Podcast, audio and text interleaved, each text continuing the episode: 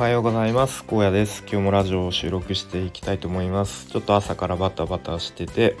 えー、時間が遅くなったんですけれどもえーとまあ、ちょっとサクッと話していきたいと思います。えっ、と今日の話す内容は、えっと、昨日オンラインサロンのえっ、とポートフォリオを作った方の、えー、まあ、勉強会みたいなのがあったので、まあ、ちょっとそれについていろいろ思ったことを話していきたいと思います。で、とまあ、先日そのサロンのメンバーの方が、えー、ポートフォリオを完成しましたっていう、えー、ツイートをして結構反響が大きかったみたいですね。僕も見たんですけれども、まあ、すごいこうなんですか初初学者とか初初心者初学者の方にしてはものすごいレベル高いなと思ってちょっと自分ではうん、こんなの作れないなっていうふうにあのシンプルに思いましたね。それぐらいなんかすごい、えー、こだわりのあるポートフォリオでした。で昨日、まあ、その作った方がいろいろこうどういう背景で作ったのかとか、まあ、その、えー、この部分はどういうふうに工夫したとかそういうことを、えー、話されて、まあ、あとは皆さんからの質問に答えていくみたいな感じの勉強会がありました。でまずその、えー、まずその勉強会のプレゼンの、えー、最初の方で、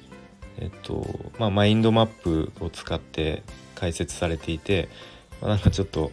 リベ大の両学長みたいだなっていうふうになんか思いました。まあそれはどうでもいいんですけれども。でまずそのポートフォリオを作るにあたってこうえそもそも誰誰向けに作るのかっていうところから考えたそうであまあ確かにそれを考えないとちょっと方向性が違う変わってくるなと思いましたね。えっ、ー、と一つは、まあ、営業のためのポートフォリオでもう一つは、まあ、就職のためのポートフォリオっていうことで、まあ、その方はこう制作会社就職するためのに、えー、作ったそうですね。なので結構こう自分の技術をアピールアピールしたりとか、まあ、あとはこう前職のこう同僚とか上司の方からこうどういうふうな評価を、えー、受けていたのかみたいなこう客観的な、えー、意見とかを書かれていて、まあ、確かにそういうことを書いてあるとこう、えー、と採用する側もその人がどんな人柄なのかとかこうどういうふうに働いていけるかみたいなことをイメージしやすくてすごいいいのかなと思いましたね。まあ、この点に関しては僕は、えっとまあ、その副業で稼いでいくっていう方向なので、まあ、その、えー、さっき言ったこう営業にちょっと、えー、営業に向けたポートフォリオを作っていく必要がありそうだなっていうことを感じましたね。であとは、えーと、そのポートフォリオのデザインに関してはその方は、えー、特に参考にしたものはないみたいな、まあ、頭の中でなんとなくイメージしたものをこう、えーと、デザインに落とし込んでいったっていうことを言っていて、まあ、これは完全にセンスとか、えー、今までのこう積み重ねというかもともと持っているものからしかこう出ないのかなと思うので僕はその辺りは全然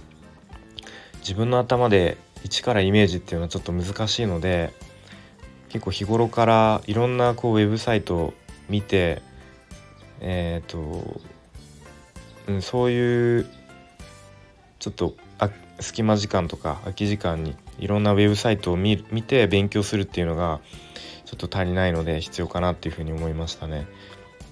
はい。あとは、結構アニメーションとかにすごいこだわっていらっしゃってでその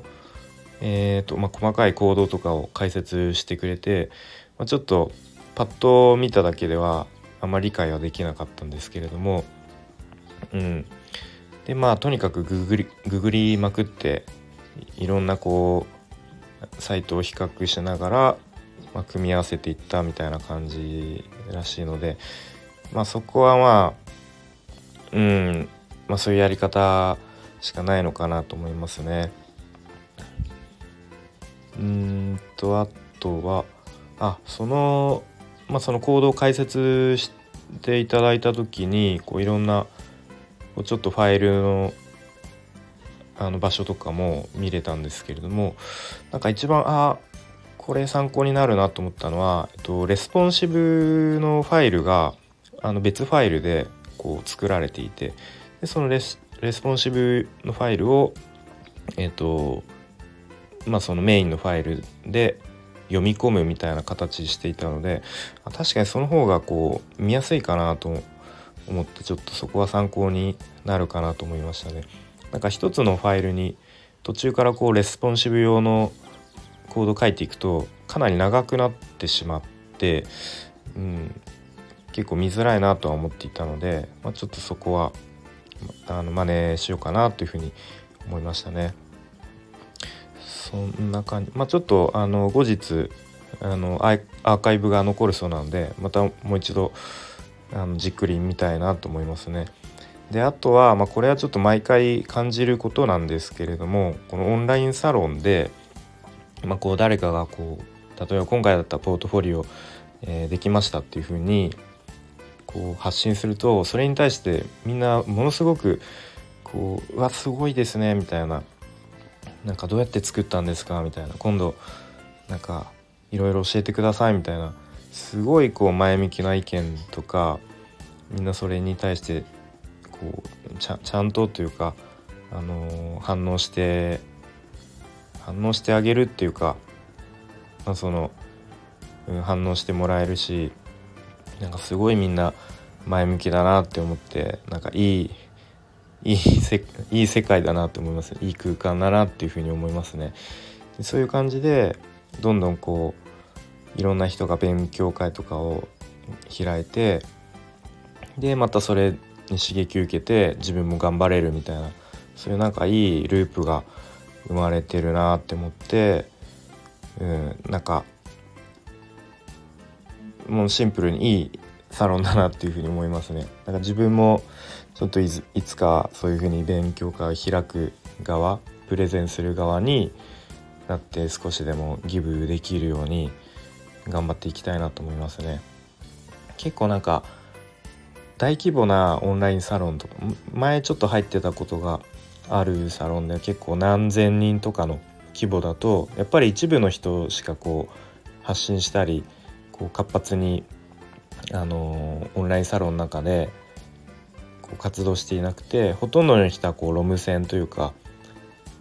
ロム線あの、まあ、見るだけですね。になってしまうと思うので、まあ、そういう点ではやっぱりある程度規模の大きすぎないサロンがいいのかなと思うので、まあ、ちょっと今のオンラインサロンは僕にとって割とちょうどいい規模なのかなっていうふうに改めて思いました。ということであのかなり昨日の勉強会で刺激を受けたので、まあ、ちょっとモチベーションは上がりつつまあでもこう焦ら焦りすぎずにちょっと目の前のことを着実に進めていって、えー、まあ僕もちょっとのしっかりしたポートフォリオを作れるように